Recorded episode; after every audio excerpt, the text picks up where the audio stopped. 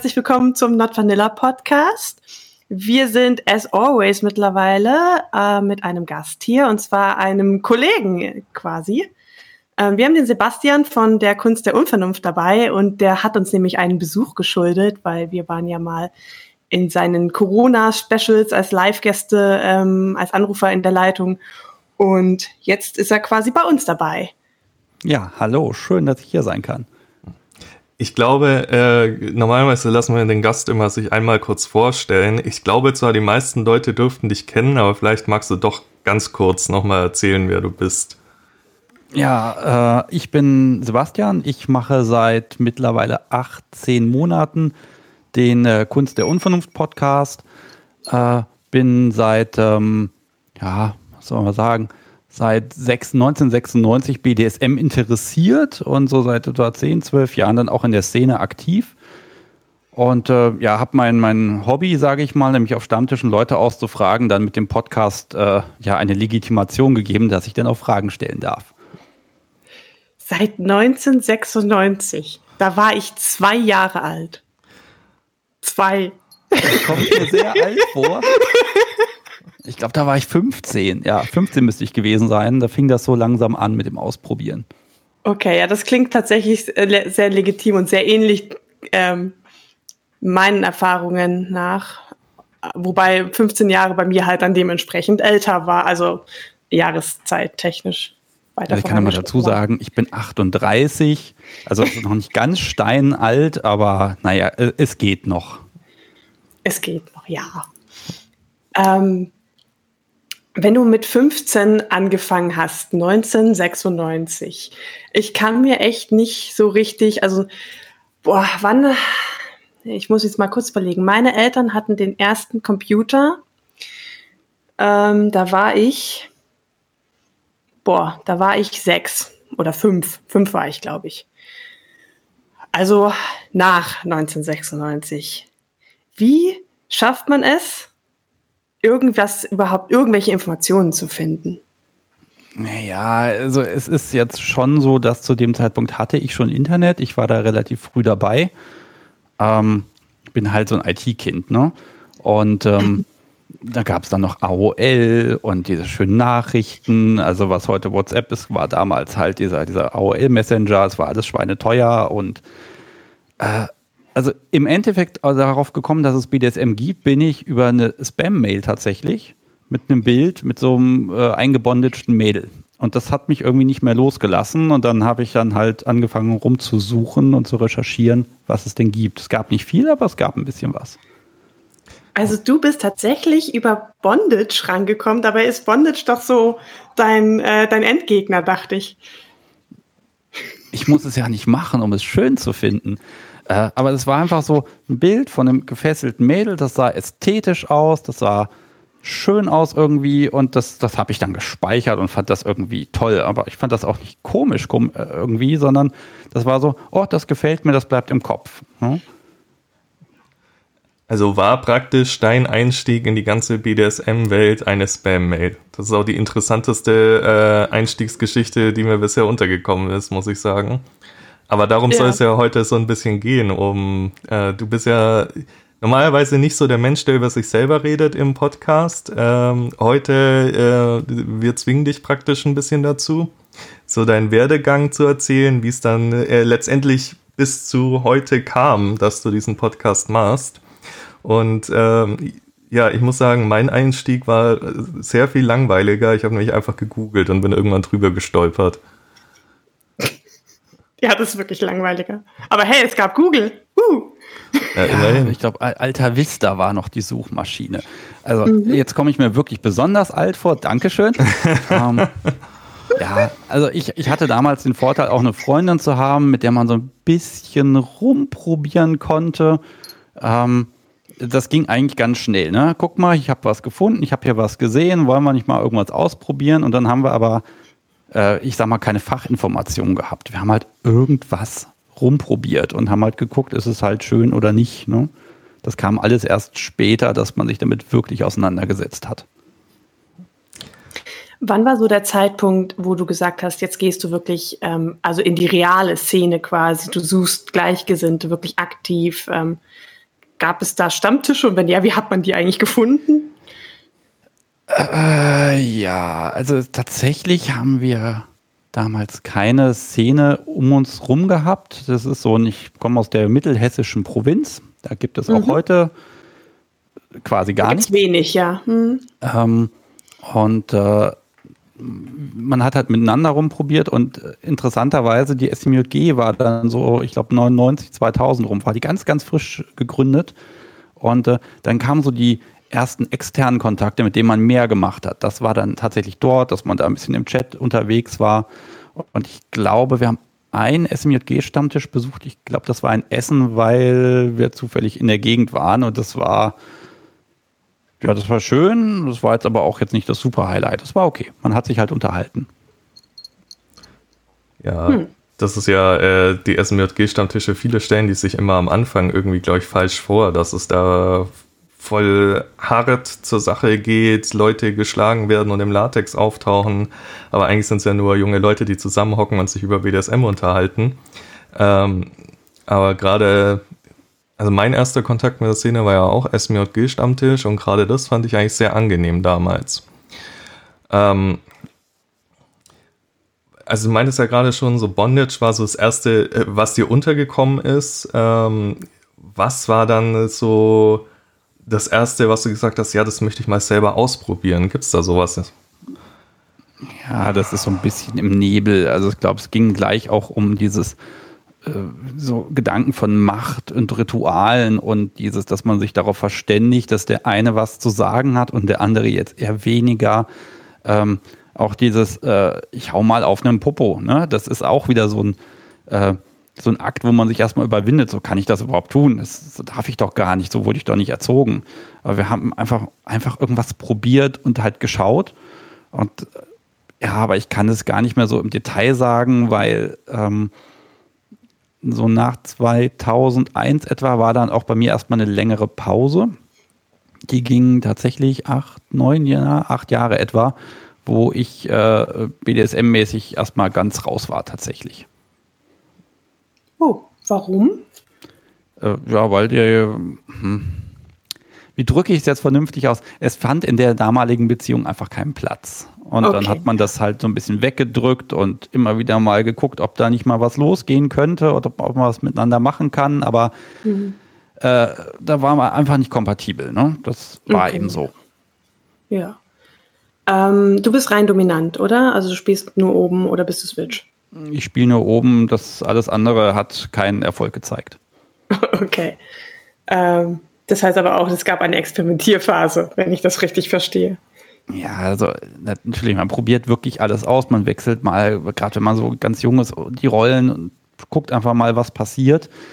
Äh, ich glaube, ich kann heute sagen, äh, unten spielen hat bei mir, nein, unten spielen scheitert bei mir daran, dass ich, wenn ich unten bin, dann schon weiß, was ich will. Und wenn das dann nicht so läuft, wie ich das will, dann bin ich halt nicht kooperativ und habe auch keinen Spaß daran tatsächlich.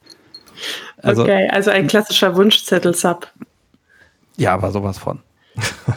also von unten, dann, also sagen wir mal so, man könnte wahrscheinlich sagen, äh, Sub könnte meine Anweisung befolgen, damit sie mir was antut, was ich gerade will, so viel wie ich will. Und wie es ist anders, dann wechsle ich sofort zurück.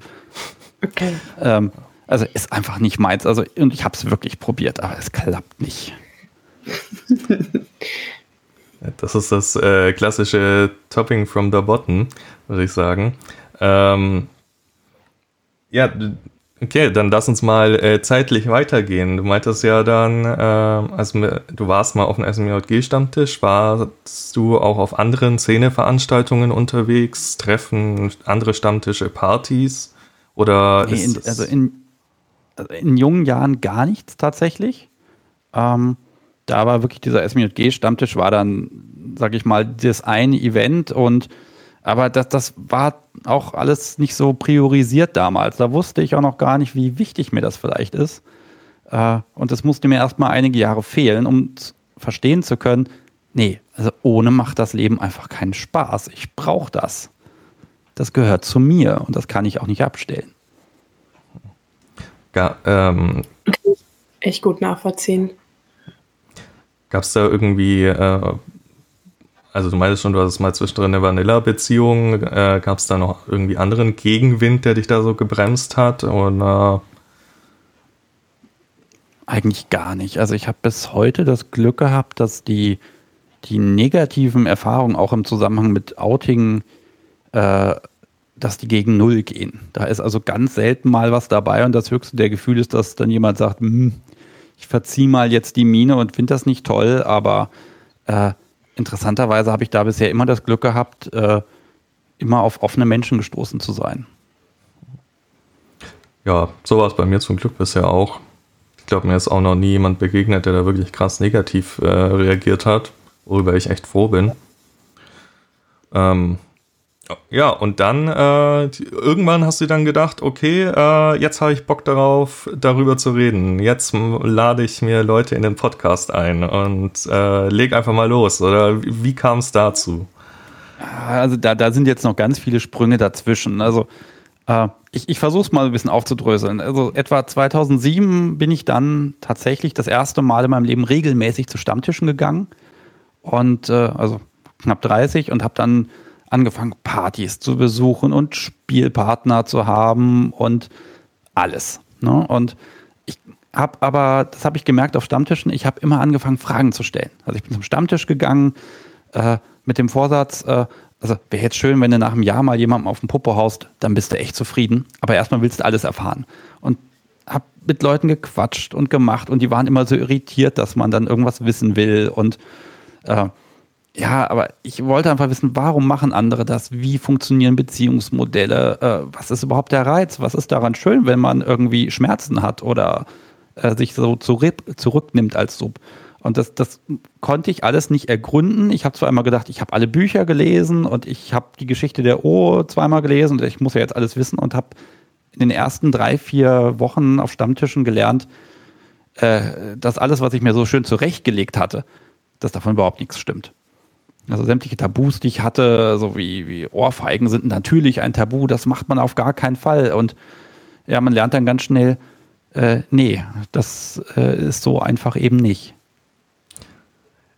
Ja, ja, das, das stimmt. Ich glaube, wenn man fünf BDSMler fragt, äh, hätten wir fünf verschiedene Antworten zu Praktiken was diejenigen machen, gut finden oder nicht gut finden daran. Äh, aber jetzt noch, wir sind ja in Anführungsstrichen relativ jung, wir sind jetzt auch nicht so viel jünger als du, wir sind beide 25, aber auf welche Stammtische geht man denn mit äh, dann 30 oder drüber? Also ich war, ich war gerade so auf der Grenze. Ich glaube, ich war noch so 26,5 oder so. Das war irgendwie im tiefsten Winter, äh, dass ich das erste Mal auf den Stammtisch gegangen bin. Dann habe ich schon gesagt, so, hm, also SMJG, da könntest du jetzt noch ein halbes Jahr hingehen, aber da würde ich mich eigentlich nicht wohlfühlen. Also habe ich das übersprungen und wir haben in Hannover einen sehr äh, ja, großen Stammtisch. Da waren bestimmt jede Woche 30, 40 Leute. Und äh, dann bin ich da hingegangen und hatte natürlich Herzflattern, weil um Gottes Willen, wer weiß, was das jetzt ist. Und das war sogar ein eigenes BDSM-Lokal. Ähm, also da könnte man sogar theoretisch spielen. Und bin dann da reingekommen und äh, bin an die Bar gegangen und dann ja, dann stand ich da und äh, habe gefragt, wo geht's denn hier zum, zum SM-Stammtisch? Da würde ich gern hin. Und die zeigte nur einmal um sich herum, ja, hier überall. Äh, viel Spaß. äh, war auch ehrlich gesagt beim ersten Abend ein bisschen frustrierend für mich und ich bin auch wirklich nur aus Protest noch ein zweites Mal hingegangen. frustrierend, weil der äh, Kontaktknüpfen schwierig war oder? Ja, also das, das war ganz schwierig. Ich saß dann so an so einem, hab mich dann irgendwo an den Tisch dazugesetzt äh, mit ein paar jungen Leuten und das war aber so eine Clique und die kannten sich halt schon ewig und ich saß dann wie so ein Fremdkörper daneben und hm. auch war auch ein bisschen unsicher und verschüchtert. Ich habe zwar mit einem Menschen dann so ein bisschen gequatscht, aber ich war schon ein bisschen enttäuscht. Ne? Es ist mir einfach schwer gefallen, da irgendwas anzubringen, denn ich habe ja im Grunde keine Ahnung.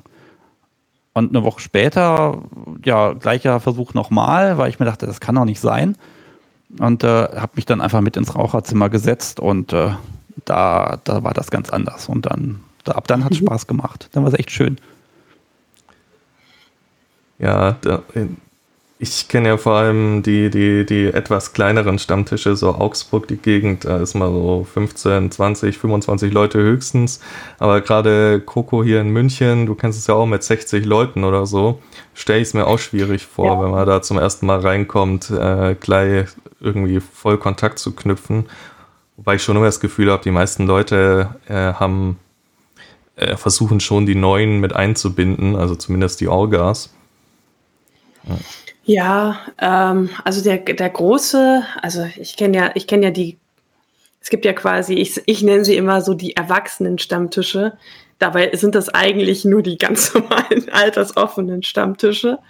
Ähm, die sind schon auch sehr groß. Also hier in München ist das Migo unterwegs und dann gibt es noch ein paar kleinere ähm, Stammtische, Freies München und äh, auch, wie heißt das dann, irgendwie irgendwas mit Frühstück Bärenfrühstück oder nee, ich weiß es nicht. Ähm, falls uns jetzt ein Hörer von diesem Stammtisch zuhört, es ist nicht böse gemeint, ich weiß nur echt nicht, wie er heißt. Ähm, die sind schon, also Smigo vor allem ist sehr, sehr groß. Ähm, da waren wir ein paar Mal, weil die so Themenabende hatte, wo dann McCurt gekommen ist und dann so eine Art Tupperabend bei Smigo gemacht hat, äh, mit, mit Schlaginstrumenten, was, was sich dann auch schon auch immer lohnt.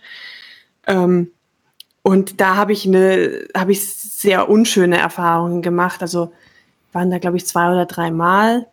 Und bei zwei von den drei Malen saßen wir an einem Tisch und wir sind jetzt echt nicht auf den Mund gefallen und sind eigentlich super offen und haben da, also ich, mir ist es scheißegal, ob mein Gegenüber 25 ist oder 45 oder älter. Wenn ich mit dem eine gemeinsame Gesprächsbasis finde, dann kann ich mit dem gut reden und auch befreundet sein. Ähm, aber da wurden wir dann so ein bisschen hingestellt wie, ja, die Jugend, die weiß ja noch gar nichts, wie, wie lebt überhaupt BDSM aus, wir haben ja so viel Erfahrung. Und ich dachte mir so, Alter, echt jetzt? Es ist so uncool, was du gerade machst. Ähm, und klar, es ist nicht der ganze Stammtisch, aber, aber diese Einzelerfahrungen kannst dir dann halt echt den Abend vermiesen. Und das ist so schade, wenn das passiert. Ähm, ja, das hat ja. mich auch sehr, sehr frustriert. Also in Hannover war die, war der Tisch mit den, mit den ganz jungen Leuten, wurde immer als Jugendforsch bezeichnet. ähm, und ich, ich war ja auch noch nicht, ne, stellt sich da hin, bist ein junger Kerl, hast da die gestandenen Doms mit Mitte 50 stehen und die sagen, na, was willst du denn, Kleiner? Ähm, das gab es damals auch. Also das würde ich sagen, gibt es heute, das habe ich sehr lange sowas nicht mehr erlebt. Ähm, aber ich habe auch gelernt, einfach immer wieder kommen. Und also mhm. gerade hier in Hannover, wo ich ja unterwegs bin, da gilt so ein bisschen, äh, wenn man das erste Mal da ist, dann ist vielleicht noch nicht alles so, noch nicht so herzlich. Aber wenn die Leute sehen, du bist das zweite Mal da, vielleicht sogar das dritte Mal, dann meinst du es offenbar ernst. Und dann tauen die auch ganz schnell auf und schließen dich in ihr Herz. Ne? Also ähm, ich glaube, das ist so eine, so eine Anfängerhürde und äh, ja, ich versuche auch, dass wenn ich neue Leute sehe, dass ich die mit denen so ein bisschen überwinden kann, dass man sich einfach mal unterhält und sagt, hallo, wer bist du denn? Warum bist du denn mhm. ausgerechnet heute hier? Ich habe dich noch nie gesehen. Erzähl doch mal alles. das, das, ist eine gute Überleitung, weil das machst du ja dann jetzt auch in deinem Podcast. Ich glaube, jetzt sind wir dann an dem ja. Punkt in der Timeline, wo du damit angefangen hast. Sehe ich das richtig? Mm, nee, also ich habe ähm, bin ja, ich gehe jetzt seit zwölf Jahren auf Stammtische und habe irgendwann wirklich angefangen, dann einfach mich mit Leuten intensiv zu unterhalten. Also das Gleiche, was ich im Podcast mache, dass ich versuche, zu meinem Gegenüber so ein bisschen zu ergründen, das habe ich da angefangen. Und das fanden manche Menschen ein bisschen unangenehm, weil da ist jemand unfassbar neugierig, das ist man nicht gewöhnt äh, und will auch noch über das Thema reden. Äh, da muss ich dann ein bisschen lernen, mich auch ein bisschen zurückzuhalten. Und äh, der Podcast ist jetzt im Prinzip wirklich der, die Spielwiese, wo ich das machen darf ne, wo ich sagen kann, okay, komm, wir nehmen uns jetzt zwei Stunden Zeit und dann reden wir über alles, was du erzählen kannst zu dem Thema und hau raus. Und ich bin gespannt, was rauskommt. Wie war das? Hattest du schon äh, irgendwie Erfahrung äh, in, mit der Technik? Also meintest du, warst schon immer so äh, ein Kind des Internets. Aber mh, wenn ich das jetzt mit uns vergleiche, ich meine, weder Coco noch ich hatten eine großartige Erfahrung. Wir haben einfach mal sind reingestolpert und haben losgelegt. War es bei dir auch so, ähm, dass du das Medium für dich entdeckt hast und gedacht hast, ah ja, das ist das Richtige für mich? Oder hattest du in die Richtung bereits Kenntnisse? Äh, also Podcast hören tue ich seit äh, auch so 2005 oder so. Da wurde mir mal so ein iPod in die Hand gedrückt und ich fand das recht schön ne? und habe dann seitdem auch nie aufgehört, Podcasts zu hören. Allerdings nichts im Bereich Kinky oder so, sondern ich höre halt gerne so, so Wissenschaftskrams. Ne? Das, das entspannt mich total. Mhm. Äh, und ähm, den Pod einen Podcast selber zu machen, das ist eigentlich auch nur aus der Idee herausgeboren, dass ich irgendwann mal in die Suche eingegeben habe, BDSM, und dann habe ich im Prinzip nichts gefunden. Das ist so fünf Jahre her, äh, was mich irgendwie, was mir gefallen hätte. Und habe dann mich bei meiner Freundin beschwert, habe gesagt, das gibt's doch nicht, dass da niemand irgendwas macht. Und dann hat sie flapsig gesagt, ja, dann mach doch selber. Ja, das, dann war so die Idee geboren. Und dann hat das aber noch locker anderthalb Jahre gedauert, bis es dann äh, im November 2018 dann wirklich losging. Es war lustig, wir haben ja auch am Anfang die äh, Suche gemacht, als wir loslegen wollten mit dem Podcast. Ja, was gibt's denn da? Okay, eingegeben, Kunst der Unvernunft. Okay, großartig weiteres. Ich glaube, ein, zwei, die das Thema drin haben, äh, habe ich schon auch noch gefunden. Nerd ist ihr Hobby, gab es zu dem Zeitpunkt ja, glaube ich, auch schon. Ähm, aber jetzt auch nicht so wirklich viel. Und äh, dann war es bei uns ja wirklich so, dass ich Coco geschrieben habe, hey Coco, hast du Bock? Äh, mach mal Podcast. Coco, ja, mach mal. Und irgendwie zwei Wochen später ging es auch schon los. Ähm, ja, aber es ist eigentlich schade, dass es so wenig in dem Bereich gibt, weil man kann darüber so viel reden. Es gibt so viele Ausprägungen in alle Richtungen. Ähm, so viele, jeder betreibt das anders und auf seine Weise. Und äh, jede ist im Prinzip, hat ihre eigene Faszination. Ähm, wir haben das ganz oft, dass wir am Ende, wir haben ja immer so ein bisschen Zeitlimit bei unseren Folgen, dass wir am Ende denken, ja, eigentlich könnte man noch mal so lange drüber reden, aber wir müssen jetzt leider langsam zum Ende kommen. Ja, da, ich, ich verstehe auch nicht, warum es da nur so wenig gibt. Ja, es ich, wird ja mehr im Moment, ne? Also es wird ja besser. Ja, ja. also ich, ich mag vor allem äh, Leute mit Engagement, die ähm, ähnlich ist es ja bei uns auch entstanden. So dieses, okay, was gibt es? Es ist uns nicht genug. Komm, lass uns mal selber was machen. Und ich meine, das hätte halt auch gnadenlos schiefgehen können und weiß ich nicht, dann hätte es halt von uns irgendwie vier, fünf Folgen gegeben und dann hätten wir keinen Bock mehr gehabt oder wir hätten gemerkt, okay, wir haben keine Hörer, das ist alles langweilig. Dann hätten wir halt wieder aufgehört, aber dann hat man es halt versucht. Und ich finde immer so, sich beschweren über etwas, was nicht was es nicht gibt, aber was man gerne hätte, kann man nur zu einem gewissen Grad machen. Also nicht jeder hat natürlich Zeit, um einen Podcast zu machen oder, oder um Stammtisch zu leiten oder was auch immer zu tun. Aber ich finde, es gibt oft so diese Erwartungshaltung an Leute, die was in der Szene machen, so ja, macht mal. Ja, wann ist denn wieder das und das? Wann macht ihr mal wieder das und das? Und ich mir denke, jeder, also ich kenne sehr, sehr wenig Leute, die wirklich in der Szene aktiv sind, die das, ähm, die das nicht aus eigener Tasche eigentlich finanzieren. Und das mit, mit, mit in der Freizeit machen und nicht in, also nicht deren Job ist quasi. Und das, nicht jeder hat natürlich die Zeit, diese, die, die, das aufzubringen, diese Leistung, aber ach, manchmal denke ich mir schon, ja, brauchst dich nicht beschweren, wenn du selbst nichts tust. So. Habe ich ein Statement. Ja, ich glaube, jeder kann was machen für die Community als solche. Das muss ja nicht gleich ein Podcast oder ein Stammtisch sein. Ja. Ähm, da ist natürlich, sind natürlich auch ganz viele Hemmungen. Ne? Die Leute haben ja auch erstmal mit ihrer eigenen Sexualität zu kämpfen und wollen da mhm. vielleicht auch gar nicht im Mittelpunkt irgendwo stehen müssen. Ja, ja natürlich auch an, an Anonymität ist ein Thema. Also wir mit Podcast sind wir ja relativ anonym schon. Man, man sieht uns ja nicht. Ähm, gut, bei mir ist eh Wurst, aber auch bei unseren Gästen. Wir hatten auch schon Leute, die wir angefragt haben, die gesagt haben, nee, sie trauen sich nicht, weil ähm, sie finden, dass ihre Stimme zu wiedererkennbar ist. Und das ist natürlich dann schade, ähm, aber man muss es halt ak akzeptieren. Aber da ist zumindest Podcast so ein bisschen anonymer, als wenn man jetzt sagt, hey, guck mal, wir machen wir machen ein Video mit dir und man sieht dein Gesicht in Großaufnahme oder so. Ja, also ich finde die Stimme aber tatsächlich auch mit so das angenehmste Medium, weil das konsumiere ich ja anders. Ne? Also die Stimme, ich habe ja mhm. meistens irgendwie, ich bin im Auto, ich bin in der Bahn, habe irgendwie Stöpsel im Ohr und dann, dann höre ich Menschen dabei zu, wie sie sich miteinander unterhalten. Das ist mal was ganz anderes als so ein so einen Markus Lanz-mäßigen YouTube-Verschnitt mir anzugucken und auf meinen kleinen Handybildschirm zu starren und immer zu gucken, ob jemand neben mir sitzt, der mit reingucken könnte. Ähm, mhm. Ähm, und diese, diese Stimme ganz nah bei sich zu haben, ich finde, das, das transportiert auch diese ganzen Emotionen bei dem Thema jetzt einfach besonders schön. Das stimmt.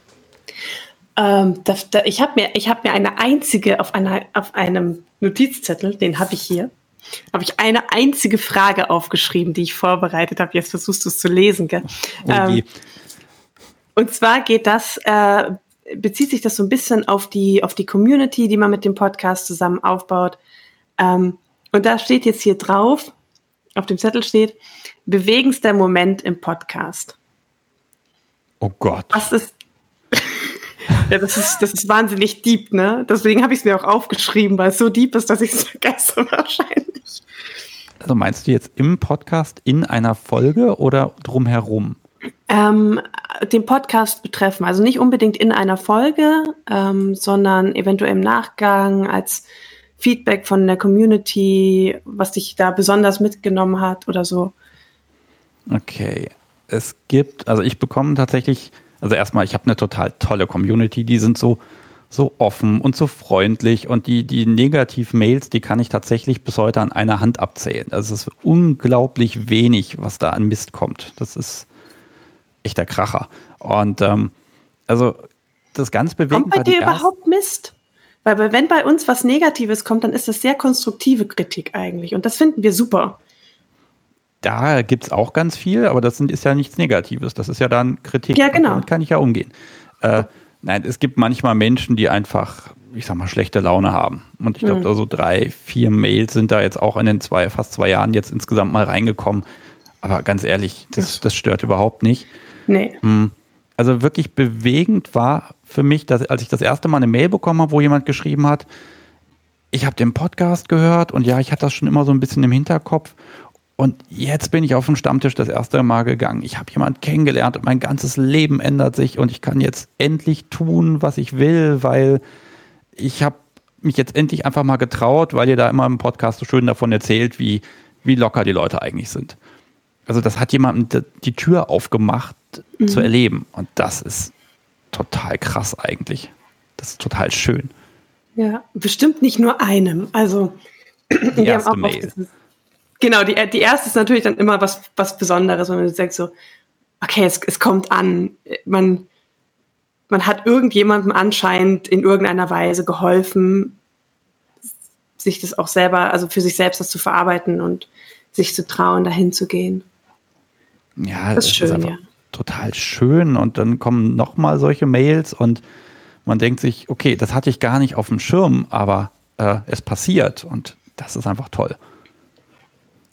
War, war das so von Anfang an auch ein Gedanke von dir, dass du da so Leute ein bisschen aufklären möchtest mit dem Podcast? Oder hattest du überhaupt einen Gedanken dazu? Oder dachtest du dir, ja, komm, ich lade mir einfach mal einen interessanten Gast ein und wir reden?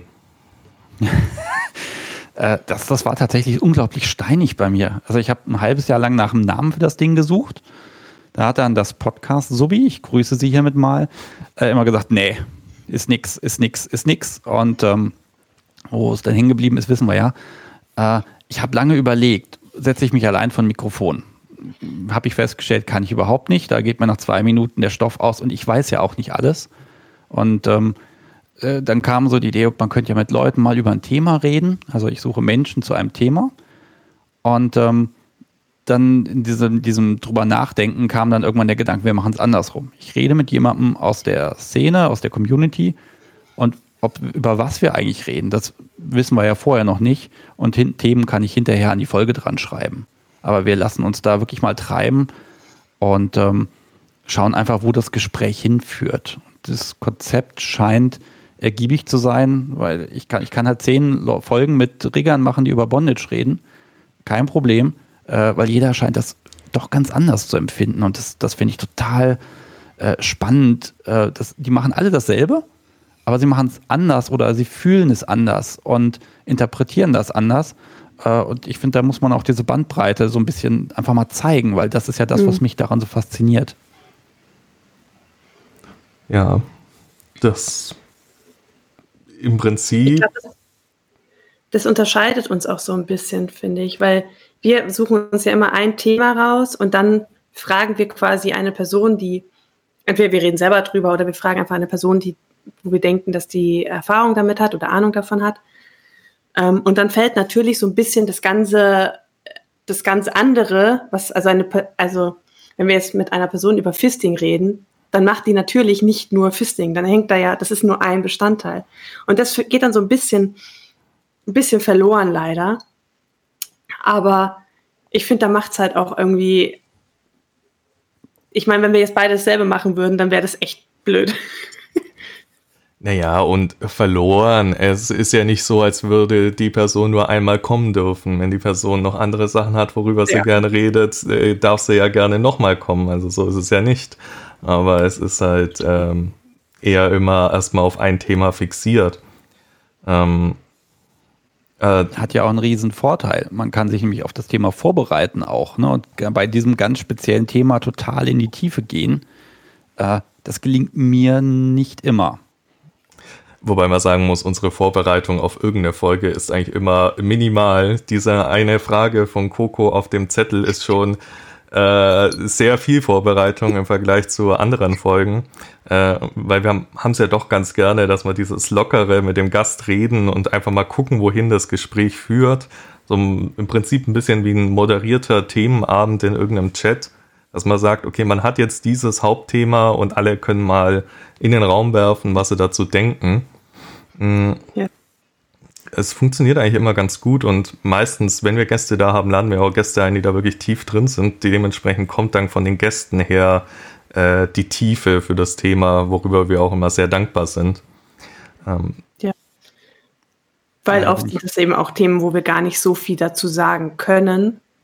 Ähm, wobei wir eben festgestellt haben schon am Anfang, dass wir, also Marc und ich, uns relativ gut ergänzen, was unsere Vorlieben angeht ähm, also die Fetische oder, oder Kings, die ich habe, die hat er eigentlich weniger und die, die er hat, die habe ich nicht.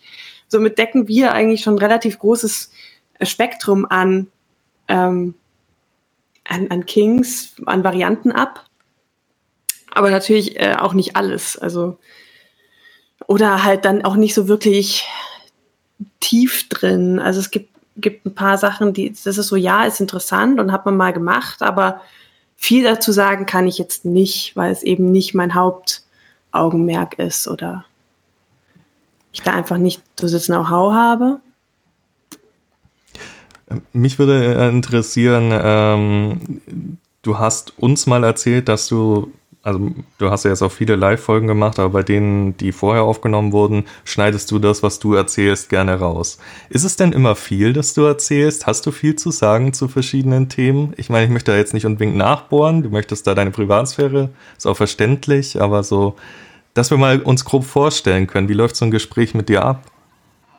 Ah, okay, also ja, da, da muss ich eigentlich gar nicht viel über mich erzählen, sondern ich kann ja mal, also ich habe halt am Anfang versucht, sehr perfekte Folgen zu machen. Also bei der ersten Folge habe ich auch tatsächlich so ein vier Seiten Zettel da liegen, wo jede Frage schon drauf stand. Und ähm, also im Ergebnis ist es so, ich mache mit den Menschen ein Vorgespräch am Telefon, da unterhält man sich mal grob, in welche Richtung es geht und in welche Richtung es vor allen Dingen nicht geht, weil es gibt auch Menschen, die haben ein, ein Tabuthema, über das wollen sie nicht reden. Und dann weiß ich, das kann ich so ein bisschen aussparen macht man einen Termin und ähm, äh, ich nehme ja nur persönlich auf die Folgen. Das heißt, ich fahre hin oder mein Gast kommt zu mir äh, und wir sitzen dann, bis so eine Folge fertig ist, locker vier, fünf Stunden einfach in einem Raum und äh, ja, man kommt erstmal an, man unterhält sich, man quatscht ein bisschen hier, tauscht sich einfach aus, kleiner Technikcheck. Dann nehmen wir auf mit ein paar Pausen auch drin. Also das zieht sich wirklich über den Nachmittag.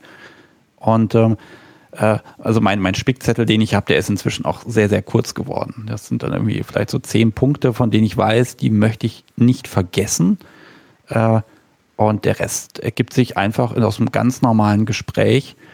und natürlich erzähle ich dann auch ein bisschen von mir, wenn jemand sich unsicher ist, ob er das jetzt erzählen kann oder sich da ein bisschen komisch vorkommt.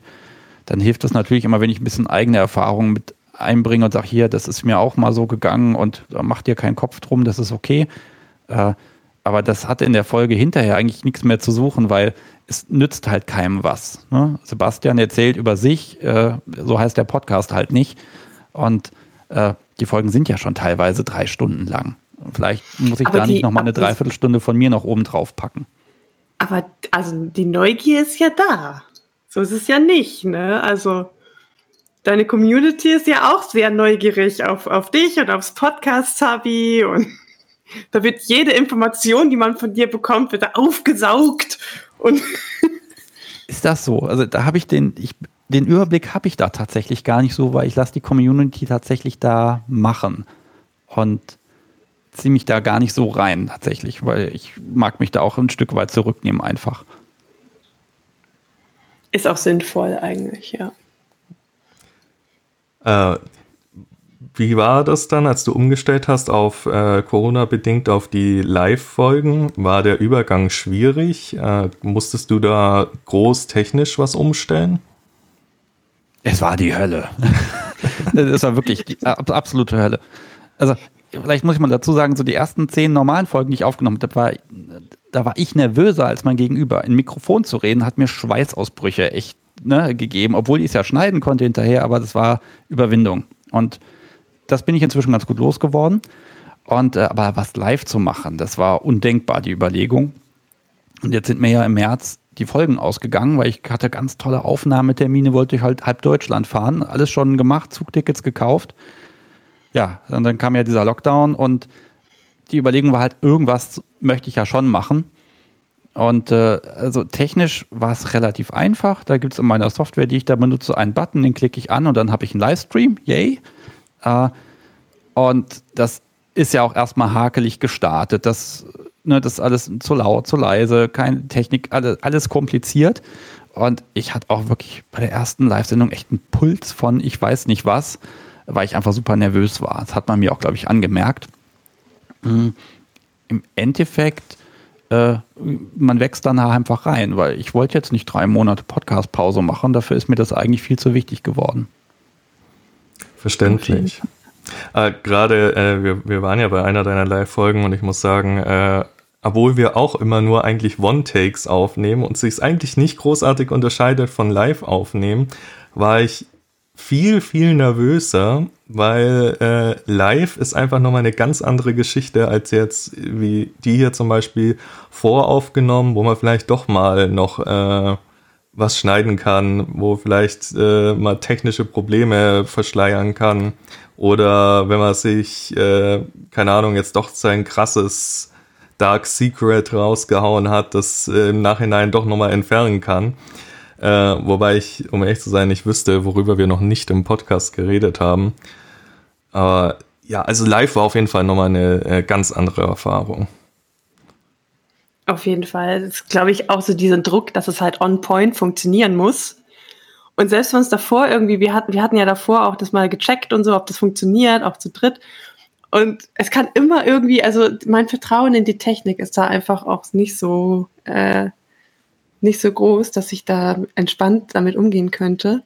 Als es dann lief, dann ist alles abgefahren. Das, das, das war dann okay. Aber davor sitzt man dann da und dann muss, dann muss man erstmal gucken, okay, es muss pünktlich sein, da muss man alles schon vorbereitet haben und so.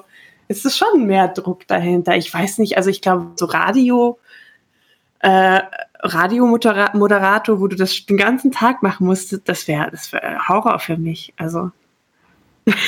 Also äh, interessanterweise, man, man wird entspannter. Also irgendwann ist es einem egal, dass man sich mal versprochen hat und immer ähm gesagt hat, weil ja, dann, dann gehört das eben dazu. Ne? Also auf der einen Seite, die normalen Folgen schneide ich ja wirklich sehr perfektionistisch, wo ich eben schon gucke, dass das einfach geil klingt. Das ist mir einfach wichtig. Äh, bei den Live-Dingern, mein Gott, da, da wird nicht mehr groß gemacht. Da wird vorne noch ein Intro rangeschnitten und hinten nochmal ein bisschen Intro, äh, Outro-Musik und dann dann geht das so drüber. Äh, wobei ich aber auch da, äh, das hören ja nicht ganz so viele Menschen live. Und äh, wenn jemand sich da wirklich versprochen hat, das ist letzte Woche vorgekommen, da hat jemand einen Namen gesagt, den er eigentlich nicht sagen wollte. Äh, der wird dann, der ist dann in der, dem, was im Podcast dann ist, dann ist der so ganz komisch vernuschelt irgendwie drin und kein Mensch kann da mehr was verstehen. Äh, also das mache ich schon. Man muss jetzt nicht sein Leben lang damit leben, dass dann dieser Fauxpas dann da irgendwie im Netz steht. Ich finde, das hm. ist auch fair. Ähm, Gibt es Pläne, also da, äh, wie sich der Podcast weiterentwickelt, vielleicht auch nach Corona? Wirst du das Live-Konzept aufrechterhalten oder wieder eher zu den voraufgenommenen übergehen? Ähm, also live, ich habe das ja Anfang von Corona zweimal die Woche gemacht. Das ging dann immer so drei Stunden. Das ist ein Aufwand, der, der ist ehrlich gesagt nicht zu packen. Ne? Und da finde ich auch gar nicht genug Gäste für, glaube ich. Äh, ich habe aber gemerkt in diesen, diesen acht Wochen, dass mir diese normalen Aufnahmen, die haben mir unglaublich gefehlt. Diese langen Gespräche, wo man noch ein fünftes Mal nachfragen kann und das Detail auspacken kann, äh, ohne zu gucken, oh, schalten jetzt alle ab, weil es gerade langweilig wird, sondern zu sagen, nein, mach erst mal. Und ich habe jetzt äh, die erste normale Folge ja veröffentlicht, letzte Woche Montag mit Nika zusammen. Die macht ja auch einen Podcast in mhm. dem Bereich. Und das, da habe ich wieder gemerkt, wie viel Spaß mir das macht, äh, das dann auch zu schneiden, einen Trailer zu bauen und einfach sich Zeit zu nehmen dafür. Und das so mittelfristig wird es darauf hinauslaufen, dass ich denke, es wird so zwei Live-Folgen pro Monat geben und äh, eben auch zwei normale Folgen im Monat. Und dann ist das so einfach ein nettes Zusatzangebot, vielleicht auch für Gäste, die eben keine Lust haben, mit mir irgendwie fünf Stunden in einem Raum vor einem Mikrofon zu sitzen, sondern wo man einfach mal so ein, ich sag mal, so ein Quickie zu einem Thema vielleicht auch machen kann. Okay.